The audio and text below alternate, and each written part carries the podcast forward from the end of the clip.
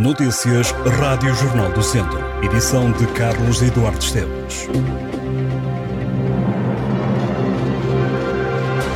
Um homem de 37 anos, sob quem pendia um mandado de detenção, foi detido pela PSP de Viseu e encaminhado para a cadeia. O detido tinha sido condenado pela Justiça por furto qualificado.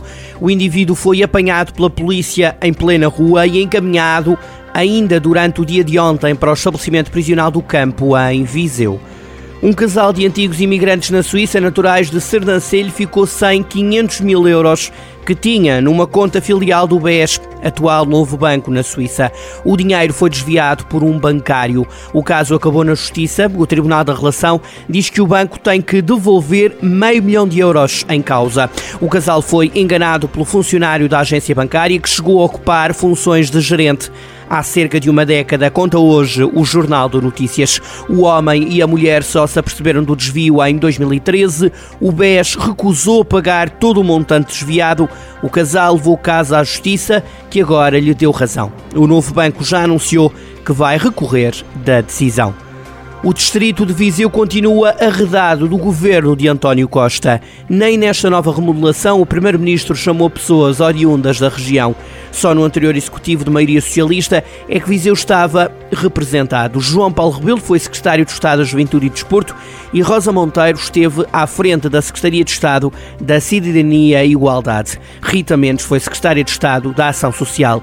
Nesta nova remodelação, após as recentes demissões governamentais, na sequência das polémicas a envolver a TAP e Alexandra Reis, Viseu voltou a ser preterido pelo Primeiro-Ministro. Os novos elementos do governo tomam posse esta quarta-feira, pelas seis da tarde. A mortalidade no distrito de Viseu aumentou no ano passado, segundo dados das autoridades de saúde. Os números do Sistema de Informação dos Certificados de Óbitos revelam que foram registados 5.019 óbitos na região, mais 53 em comparação com 2021. Em apenas três meses, de janeiro a março, o distrito atingiu as mil mortes. Dezembro foi o mês com mais mortes na região, seguido de janeiro, abril e junho. Houve menos falecimentos em setembro. Viseu foi o conselho com mais óbitos contabilizados, seguiram-se Tondela, Lamego e Mangualdo. Os números para conhecer ao detalhe em jornaldocentro.pt. E em Sinfãs, a Assembleia Municipal aprovou o orçamento da Câmara para 2023. O documento tem um valor de 25 milhões de euros. O montante é superior aos 22 milhões e meio destinados ao orçamento de 2022.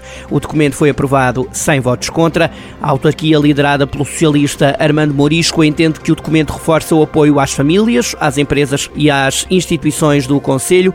O socialista reconhece também que as contas em dia permitem dar continuidade continuidade ao trabalho realizado na valorização e no crescimento do território de Sinfãs, sem ser preciso aumentar impostos. O maior investimento vai ser canalizado nos serviços de proximidade, educação, saúde e economia. Outra prioridade para Armando Morisco passa pela prestação de cuidados de socorro e segurança com o Conselho a contar com quatro equipas de intervenção permanente, duas equipas de sapadores florestais e um programa de teleassistência. A Igreja Matriz de Santiago de Besteiros foi classificada Monumento de Interesse Público. O templo está integrado no caminho de Santiago de Compostela e data da segunda metade do século XVIII. De acordo com uma portaria publicada em Diário da República, a Igreja de Santiago de Besteiros destaca-se pela imponência da fachada tardo-barroca, com molduras recortadas e contracurvadas. Na portaria assinada pela Secretária de Estado da Cultura Isabel Alexandra Rodrigues Cordeiro, refere-se ainda o interesse da Igreja como testemunho simbólico e religioso, o seu valor estético, técnico técnico e material intrínseco e a concepção arquitetónica, urbanística e paisagística e o que nela se reflete do ponto de vista da memória coletiva. E este ano será o ano com o maior número de eventos organizados pelo Museu do Caramulo, todos dedicados ao mundo motorizado. O anúncio foi feito pelo Espaço Museológico, está localizado no Conselho de Tondela e que divulgou em comunicado o calendário das iniciativas para 2023. A agenda arranca com o regresso do Salão Motor Clássico depois de três anos de interrupção por causa da pandemia, nos dias 3, 4 e 5 de março, na Cordoaria Nacional em Lisboa. A programação do Salão Motor Clássico inclui um leilão de Fábio Lia, entrevistas a figuras históricas e especialistas do meio. Prevista está também a iniciativa O Museu na Rua, que oferece ao público a oportunidade de ver, ouvir, cheirar e até passear no lugar do passageiro. E claro, um dos pontos mais altos será o Caramulo Motor Festival, marcado para os dias 8, 9 e 10 de setembro. Estas e outras notícias em jornaldocentro.pt.